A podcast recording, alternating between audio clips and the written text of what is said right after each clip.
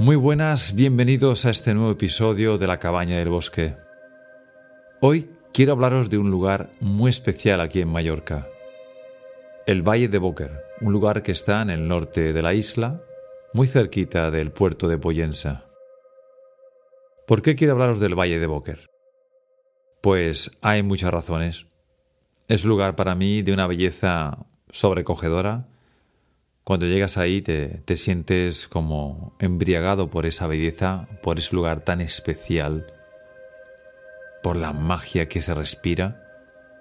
Parece que todo lo que sucede ahí tiene que ser mágico y de hecho cuando entras en esa especie de ensoñación, llegas a creer que efectivamente formas parte de un sueño mágico.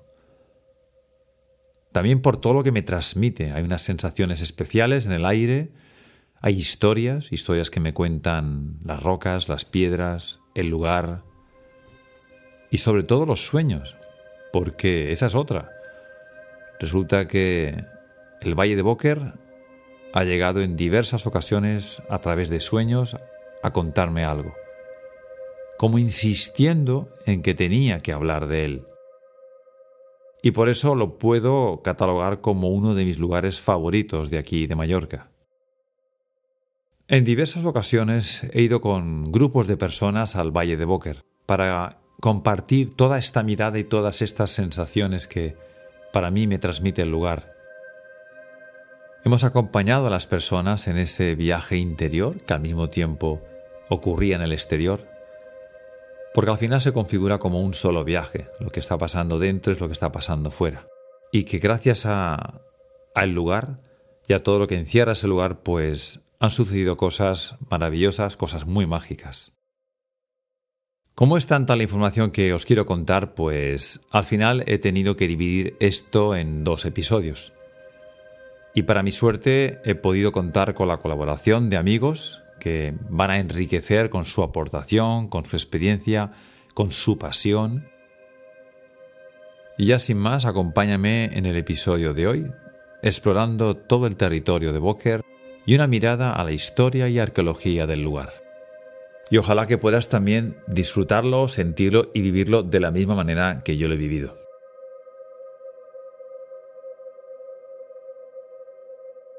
Como te he dicho antes, está situado en el norte de Mallorca, muy cerca de lo que es el puerto de Poyensa.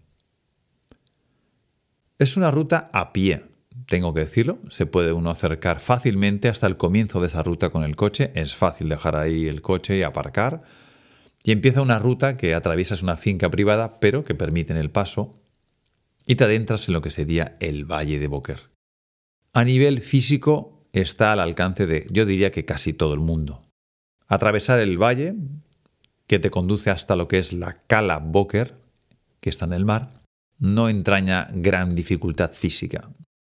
Si bien es cierto que uno puede complicarse más o menos si desea conocer los laterales del valle, subiendo las empinadas laderas, pero eso es opcional, por supuesto. Para entrar en el valle uno tiene que cruzar una zona de grandes rocas, de grandes peñascos que parece que han sido colocados ahí por gigantes. Esos peñascos que están situados muy estratégicamente a la entrada del valle uno los tiene que cruzar y te da la sensación de que estás pasando como un portal de entrada. En este lugar, cuando llegas a este punto, yo ahí te pediría que hicieras una pausa, que parases y que simplemente pienses que estás entrando en un escenario completamente distinto para llevar a cabo, por así decirlo, un viaje, un viaje interior que se está también manifestando en el exterior.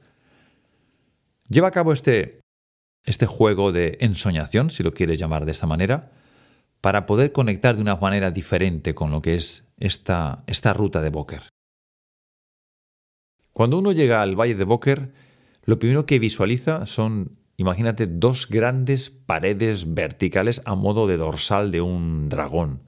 Y en medio de estas dos dorsales está el valle. El valle se configura así como un espacio relativamente estrecho, y puedes ver cómo las laderas van subiendo de forma muy vertical a un lado y otro. Pero la sensación que te produce es que estás como una especie de túnel, un túnel del tiempo, nunca mejor dicho, porque uno cuando llega ahí parece que está viajando en el tiempo.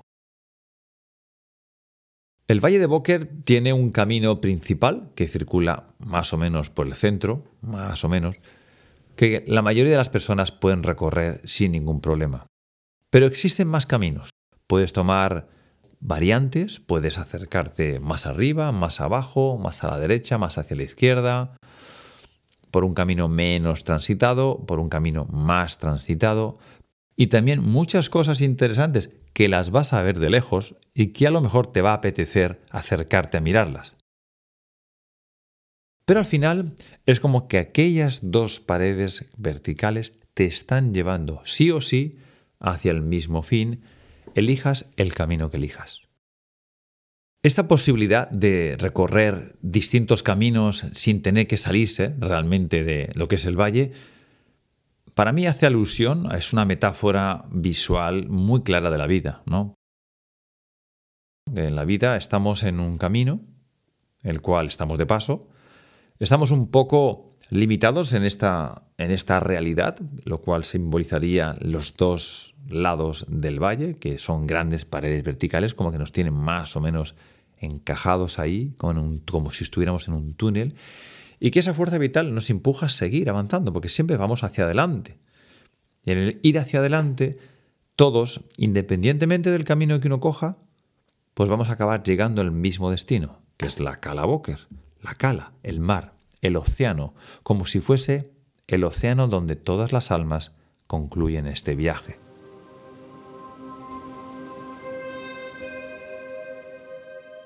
Hay un momento de esa ruta en donde uno llega al punto más alto, que no sube realmente mucho, pero que es a partir de ahí que empiezas a bajar a lo que sería Calaboker. En ese punto uno ve el mar, divisa el horizonte. En este lugar yo ahí te pediría que hicieras otra pausa. Cuando llegas a este punto donde tienes esa visión del horizonte, del mar, de la lejanía, percibes otra vez de forma diferente el contexto donde te encuentras. Si antes estabas un poco dando zigzagueando por caminitos o buscando los detalles del corto plazo, de la corta distancia, ahora te encuentras visualizando algo muy lejos, algo muy lejano, algo que te aporta paz, porque la verdad esa visión te va a dar una paz increíble. Desde este lugar es donde yo digo que uno puede darse cuenta de que todo, toda la ruta, todo el Valle de Boker está invitándote a que trabajes la visión. Es un sitio perfecto, ideal para la búsqueda de claridad en la visión, en la toma de decisiones que te ayuden a dirigir tus pasos en una determinada dirección. Todo el Valle de Boker respira una memoria ancestral que no te puedo describir con palabras. Tienes que estar ahí para percibirlo. Los ancestros, la memoria ancestral está muy, pero que muy presente en el aire. Ya no solo por la cantidad de restos arqueológicos que uno puede ver ahí, y restos muy antiguos, muy, pero que muy antiguos. Me estoy refiriendo a la presencia como si los antepasados, los ancestros te estuvieran acompañando, te estuvieran susurrando al oído a veces. Y en algunos lugares del Valle de Boker, incluso me atrevo a decirte que vas a notar como todo tu cuerpo vibra de una manera especial. Y hay un tema más que yo no puedo obviar, no puedo pasar por alto. Cuando uno camina por el Valle de Boker, en muchas ocasiones tienes la sensación de que estás caminando por lo que sería un escenario de algo así como lo que ha quedado de un cataclismo, después de algo muy destructivo. Porque puedes ver esos montones de piedra, esos metros de arcilla, de lodo, todo removido, como si alguna fuerza muy grande hubiese configurado el valle en algunos puntos y hubiese destruido todo aquello. Esta es la sensación que te va a transmitir en algún momento el valle. Juntamente unido a lo de la memoria ancestral, pues ya te puedes imaginar, suena como que una memoria ancestral muy antigua vinculada a un cataclismo. No puedo evitar compartir esto contigo porque esto es lo que a mí me transmite ese valle.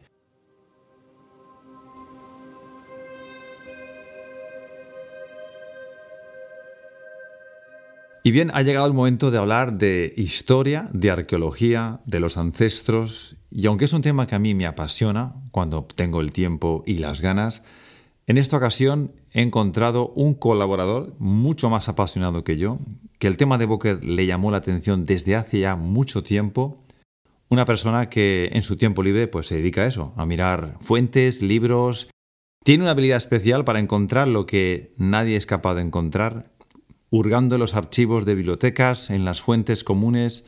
Él es Joan Suñer, amigo mío personal. Joan, bienvenido a la cabaña del bosque.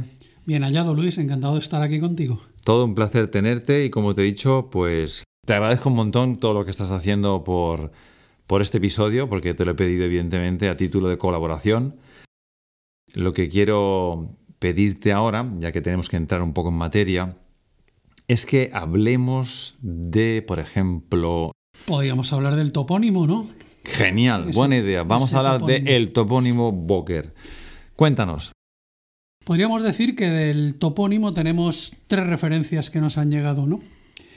Dos de ellas son las tablas patronato que se encontraron, eh, una de ellas en 1765 y la otra más cercana, en 1951, en las cuales se hace referencia a la ciudad de Boker pero no con ese nombre. En una de ellas se la cita como la Chivitas Bocoritana, es decir, la ciudad de los bocoritanos, y en la otra como el Senatus Populusque Bocoritanus, es decir, el Senado y el pueblo de los bocoritanos. Como podéis ver, son dos gentilicios que no nos dan el nombre ni de la ciudad, ni del asentamiento talayótico o el pretalayótico, el nombre que tuvo el lugar.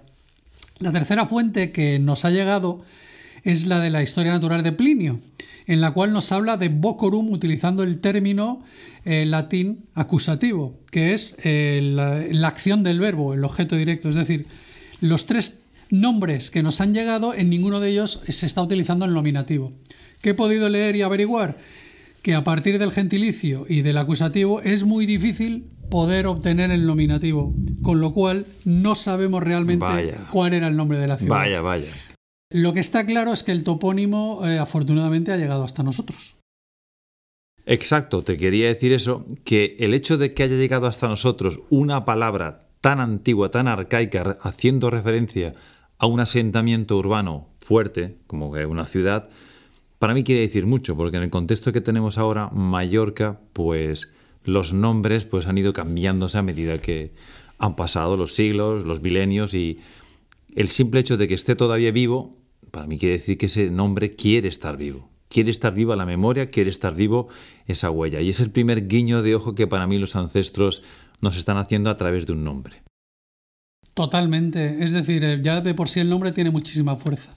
Y durante los años se ha ido modificando. Los árabes hablaban de buca, hemos leído también cómo se hace referencia a bucar, eh, bocar, pero todo parece que lleva hmm. a la misma resonancia, ¿no? Y un detalle que a mí eh, me llama poderosamente la atención es que en Mallorca hay, pues creo que 250 más o menos poblados talayóticos se han, se han podido excavar y la mayoría de ellos llevan el nombre de la finca en la que se encuentran.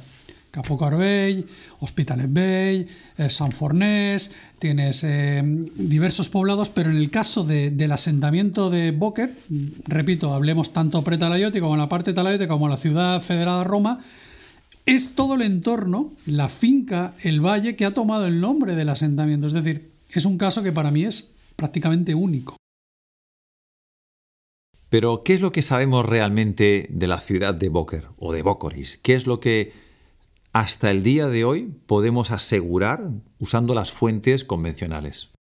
Pues mira, eh, una cosa que tenemos clara es que hasta el siglo XVII, que fue cuando se descubrió Poyentia, se pensaba que la ciudad de Boker o el asentamiento de Boker era Poyentia. Qué fuerte. ¿Vale? Y Poyentia como, como núcleo urbano no se excavó sistemáticamente hasta 1923, de manera continuada. Entonces, pensaban que Boker era Poyentia. Y lo más curioso también es que un arqueólogo llamado Luis Amorós en 1951 dijo que no había ni indicios ni noticias de excavaciones que se hubieran hecho en la zona de, del Pedret de Boques, que es donde se cree que estaba antiguamente la ciudad, y evidentemente la ciudad debió desarrollarse sobre el núcleo talayótico, ¿vale? Eso para mí es, es muy revelador, ¿no? Hablamos de 1951, que es casi ha pasado siete décadas, no es nada, ¿no? Además hay una fuente que, has mencionado, muy antigua, y que para mí merece ser tenida en cuenta, sobre todo porque habla de Boker, ¿verdad? Eh, creo que se llama Vinimelis. Efectivamente, Joan Baptista Minimelis es un, autor que, bueno, es un multifacético personaje. Yo incluso a veces pienso y digo, es nuestro particular Leonardo da Vinci. Nació en Manacor y falleció en Palma, nació en el siglo XVI y falleció en el siglo XVII. Entonces, él escribió eh, una historia de Mallorca. Hablamos de un ser multifacético porque cultivó la astronomía, las matemáticas, la medicina, la cartografía, la geografía, la historia y escribió una historia de, Mallorca en el cual pues, menciona eh, Boker, lo menciona y una cosa que me llamó mucho la atención fue que dice que era un, valle en el cual se cultivaba pues trigo, algarroba, higos y, y, que había ganadería, es decir, que había animales. Hay una cosa que me comentaste antes que me gustaría rescatarlo sobre esa referencia del 1873 o 1876 de un tal Fidel Fita, ¿no? Fidel Fita, sí, sí. Bueno, este, este texto que me comentaste antes me llamó mucho la atención y me gustaría que nos lo leyeras. Vale, pues sí, Fidel Fita, estamos hablando de, un, de un, escrito de 1877 en una revista cultural de Barcelona. Eh, os voy a citar textualmente que dice que ni el puerto de Poyensa, ni la zona de Boker, ni la vecina Alcudia tenían ya nada que temer ni de los pantanos ni de las albuferas pestilenciales que obligaron a la población a subirse a paraje elevado, en el caso de Alcudia, o a retirarse en lo interior de la tierra, la actual Poyensa. Dice que estos pantanos ya han sido cegados y que está refloreciendo la agricultura, la industria y el comercio. Es una cita de 1877 sobre lo que era el Valle de Boker. Es para mí muy revelador y haciendo un poco alusión a nuestro desconocimiento del pasado, porque veo que las fuentes son muy escasas, pero el hecho de que alguien en el, al final del 19 esté haciendo referencia de que esas tierras en algún momento estuvieron inundadas o empantanadas, nadie se imagina que alguien decida construir una ciudad donde un terreno sea pantanoso. Pero parece ser que es al revés. El pantano llega después. Es como que se tienen que retirar porque algo hace que el asentamiento, en algún momento dicen, aquí no se puede estar. ¿Por qué aquí no se puede estar? Pues vamos a dejarlo ahí entre comillas, pero sabemos que el asentamiento de la ciudad fue tierra adentro en el caso de Poyensa y lo mismo que en la ciudad de Alcudia, la actual Alcudia, se retiraron a tierras más altas, más elevadas. Esto para mí es un guiño de ojo a lo que hemos hablado antes sobre la posibilidad de que algo gordo ocurriese para que las ciudades antiguas dejasen de estar donde están, ¿no? Pero bueno, lo vamos a dejar ahí porque es una licencia que yo me tomo personal, a título personal, y nunca voy a poner la mano en el fuego, pero decirlo en este episodio es parte de, de lo que creo que me corresponde comentar. La ciudad tuvo que ser algo grande, algo extenso. Entonces, sé que hubo yacimientos que se encontraron, aunque de forma eh, accidental, ¿verdad? Bueno, eh, Damià Sardà Joan, que fue un, arqueólogo de Poyensa muy estudioso de la zona de Boker y que falleció hace un par de décadas, eh, citó en, uno de sus libros que había tres poblados por la zona, uno era el de Llenaire, ya desaparecido bajo el puerto de Poyensa, otro el de Gotmar, donde está la urbanización actualmente, y el tercero es Boker propiamente dicho, y él afirmó que, estos tres poblados formarían tal vez un único núcleo en, su momento, ¿no? Querías comentarme sobre algunas cosas que han aparecido en esos yacimientos, ¿no? Hablabas de un tema de cerámica griega. No tenía noticia de que aquí hubiese ese tipo de, cerámica, pero como Grecia aparece ahí en el aire flotando de forma indirecta en esta historia, pues quiero que lo menciones, por lo menos. Pues sí, mira, de manera indirecta y casi te diría directa, porque el mismo Damián Sardá afirmaba categóricamente en uno de sus libros que el comercio entre las colonias de, griegas de Sicilia y las colonias del occidente, caso de Marsella o de Ampurias, pues hacían parada en el puerto de Boker, lo afirma categóricamente en, uno de sus libros. Entonces, eh, en, uno de estos poblados, el caso de, de Gotmar, que se encuentra debajo de la urbanización, pues el siglo pasado eh, realizaron unas obras para pasar un cableado eléctrico y, cavaron unas zanjas de, estuve leyendo, de unos 2 metros de profundidad y 80 de algo, de largo, perdón, y, aparecieron innumerables piezas de cerámica negra de lujo eh, procedente del, barrio de Kerameikos de, Atenas, ¿no? que era donde se producía esta cerámica. El caso de esta cerámica negra de lujo es prácticamente inédito en Mallorca, porque solo se ha encontrado en, el Valle de Boquer y en la colonia de San Jordi, de manera muy puntual y esporádica, sí que se ha encontrado alguna pieza en, algún otro poblado, pero la prominencia de, de, con la cerámica negra de lujo es, muy, muy grande y muy importante. Volviendo a la, a la, magia de la palabra Grecia, debo decirte que es una información que, que la he hilado constantemente cada vez que, que venía componiendo este, este mosaico de la historia de Boker Grecia me aparecía, directa o indirectamente. Entonces, cuando has hablado de la cerámica griega de lujo, pues ahí está.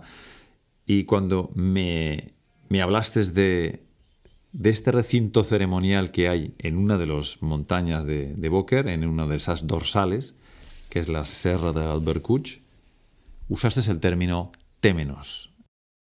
Eso es muy mágico, porque estaba leyendo uno de los libros de Damián Sardayuan y había un mapa, eh, bueno, más que un mapa, un dibujo, un croquis que había hecho él, donde eh, colocaba un poquito el poblado tarayótico de Boker y, había una leyenda con unas numeraciones, número uno poblado, número dos muralla, número tres navetiformes, y no reparé en el número 61, pero cuando continué leyendo el libro, me apareció una frase que hacía mención al Témenos volví al gráfico, busqué el número 61 y escondidito en la parte derecha del libro, en la parte elevada de la montaña, había dibujado ahí un 61. Y dije, ¿Temenos? ¿61? El Temenos lo citaba como un lugar sagrado, es un término griego que significa recinto. He podido leer que un, un Temenos puede ser desde un espacio ceremonial pequeño, como en la misma Acrópolis de, Atenas se considera un Temenos, pero sí que el hecho de que apareciera en ese libro, que en primer momento no lo viera, y, y luego él citara ese famoso número 61 que os he dicho, pues me llamó a decir, ostras, ¿qué es esto, no? ¿Qué es esto un lugar sagrado? Y tiré para arriba, sin saber muy bien a dónde iba ni a qué parte de la montaña debía acudir, subí a la montaña en busca del Temenos que has citado. Subiste para arriba, me lo contaste y subimos más tarde a mirarlo. Y aquí ahora sí me atrevo a decir lo que yo he visto contigo, lo que vimos, y me llamó profundamente la atención por varios motivos. Cuando llegamos allá arriba, yo enseguida me di cuenta que no era un sitio cualquiera. La vista que había sobre la bahía de Poyensa, sobre lo que sería la ubicación de la ciudad de Bócoris, la vista sobre el valle de Boker, la vista sobre las montañas, me dio la sensación de que ese, ese lugar o ese recinto, como ha sido calificado, era realmente un sitio donde se van a cabo pues prácticas ceremoniales y seguramente que tenían muy claro que desde ahí se podría visualmente conectar uno con otros recintos igual de ceremoniales que habría en la isla. La verdad es que, mira, lo primero es que cuando entras en el Valle de Boquer, a la izquierda tenemos la Sierra de Caballo Bernat y a la derecha tenemos eh, la Sierra del Bercuch, que es donde está este Temenos. Yo jamás había experimentado algo que experimenté cuando estábamos subiendo. Ah, y es que bajo una corriente de aire cálido, estamos hablando del mes de diciembre, pero cálido de verdad, una temperatura muy caliente que nos acogió y que las dos veces que he vuelto a subir allí no ha vuelto a aparecer. Es decir, yo jamás me había encontrado con una corriente cálida subiendo una montaña. Eso es lo primero. Luego, cuando llegamos al colladito, que a mano izquierda dirías que te vas a la cima principal de la sierra y a la derecha te vas donde está el Témenos, hay como una murallita en forma de semicírculo, pero no es una muralla porque tiene un portal, con lo cual yo lo identifiqué como un portal de acceso, no una muralla defensiva porque los restos arqueológicos que hay ahí arriba son muchos, pero son muchas las formas de llegar allí. Entonces, sí que es verdad que tú recordarás que hablamos de que había diversos, diversos lugares, diversos espacios, como si fuera un figurat, ¿no? Eh, vimos como una esplanada muy amplia, muy grande, un poquito más arriba una más pequeña, muy definida, con el suelo liso. Hay que pensar y recordar que es un roquedal de la piedad terrible. Eh, entonces, había esos pequeños círculos de, paz, círculos con unas vistas, como tú decías, magníficas, Menorca, San Salvador, Randa, el Mayor, incluso Cabrera vi una de las veces que subí. Y, y, luego en la cima hay un recinto, cuando hablamos de recinto hablamos de amontonamientos de hiladas de piedras. ¿eh? Entonces uno más pequeñito arriba, que es el que tiene esa visión directa hacia la cara, más bien ya en la cara norte del Mayor, que es la, la que no estamos acostumbrados a ver desde Palma. Pero sí, la verdad es que fue una serie de concatenaciones de, cosas que sucedieron subiendo hasta allá arriba, muy mágica. Son piedras que se ven muy, muy, muy ancestras, muy antiguas. De hecho, de, todo lo que yo he visto en el Valle de Boquer, las únicas que veo así de antiguas son las que están en la ladera de la Sierra Contraria, que es la de Caball Bernat, donde están los, los naviformes que se han encontrado ahí, que son, eh, digamos, las, las cabañas o los, los hogares de, de, la cultura pretalayótica, que es más ancestral que la talayótica. A mí me gustaría que mencionaras que esos navetiformes están a una elevación con respecto al fondo del valle muy considerable. O sea que no es verdad que están donde uno situaría unos, eh, una construcción fácil de llegar. Es como que están en una ladera muy escarpada, muy empinada, y ahí están. ¿Por qué decidieron poner sus o estas construcciones a tanta altura con respecto al fondo del valle natural? Que vuelvo a dejar ahí otra vez una, una puerta abierta a cualquier especulación que quiera alguien sobre por qué se van tan arriba, ¿no? Pero yo sé que hay algo más que me quieres contar, Joan. Venga, ¿Qué había, qué había ahí en esa, en esa montaña que teníamos enfrente cuando estábamos en lo alto del Témenos? ¿Qué es eso que, que te llamó tanto la atención? Lo que llama la atención es en, la cresta del Caball Bernat. Hay diversos agujeros en la roca, pero uno de ellos es muy prominente, es enorme, se ve desde abajo, eh, caminando por el valle.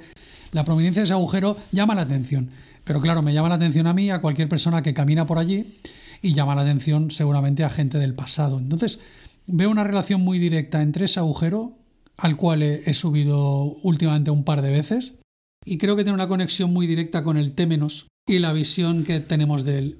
Y me imaginé, pues, algún tipo de rito ahí arriba en esa esplanada, junto con el Témenos. El Témenos es una explosión visual la mayor parte del día a contraluz, con lo cual el puerto de Poyensa abajo se te manifiesta como un espejo, como un cristal. Es, es, todo, yo creo que está todo muy combinado, muy alineado. Bueno, hasta, hasta el momento lo que hemos hecho ha sido una revisión de las fuentes documentadas, de lo que nos han contado otros sobre Boker, de lo que se ha encontrado y catalogado a nivel histórico y arqueológico, pero como, como podemos comprobar, Juan, eh, es poco para haber sido una ciudad, una ciudad además reconocida, federada, es muy poco lo que tenemos. Entonces, es aquí donde yo te quiero invitar a que me cuentes tus impresiones personales, ¿no? Aquello que no está escrito, aquello que no lo dicen otros. ¿A ti te ha venido alguna, alguna sensación sobre lo que Boker fue, lo que Boker está contándote en el aire? Sí, Tienes mucha razón. Lo que te viene, pues, es pura magia, porque dejas volar la imaginación, cierras los ojos y, sientes un poco lo que, lo que estás viendo. Témenos, el agujero, pues te imaginas un ritual con unos sacerdotes o iniciático o, vete a saber qué historia, ¿no?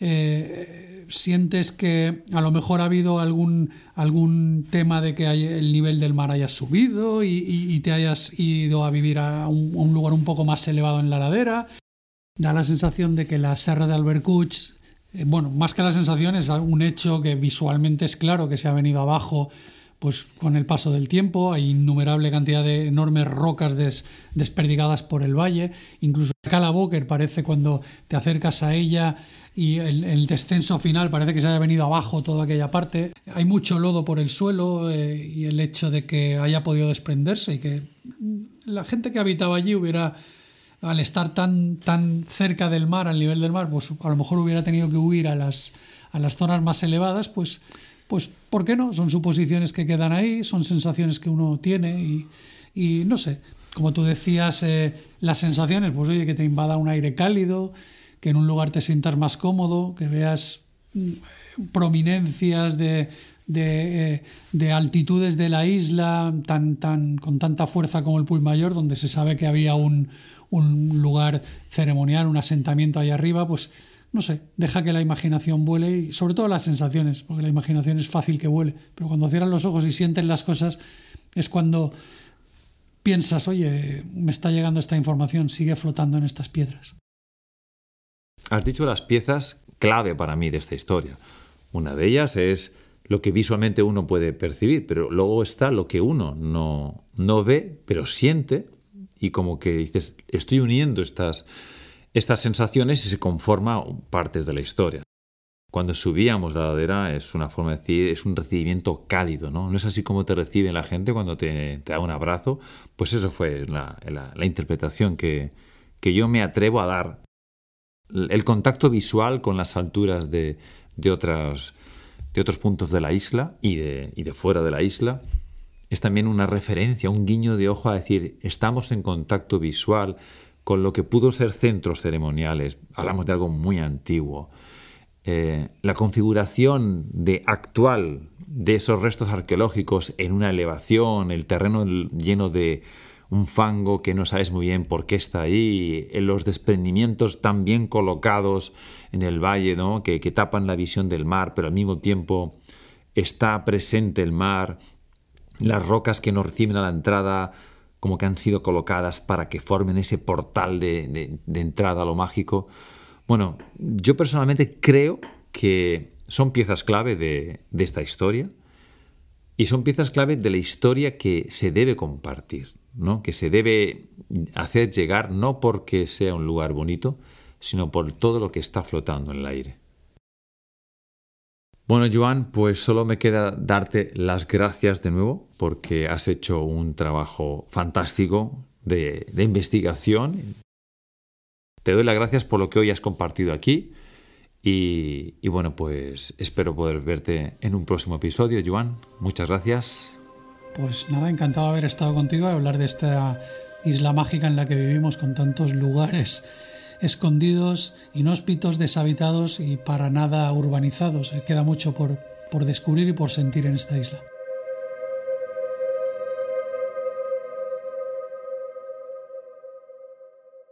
No le falta razón a Joan Suñer cuando dice que esta isla tiene tanto por descubrir, tanto por ofrecer, tanto por sentir, porque al final la clave de todo es percibirla de otra manera, y eso es como volver a conocer un lugar de nuevo.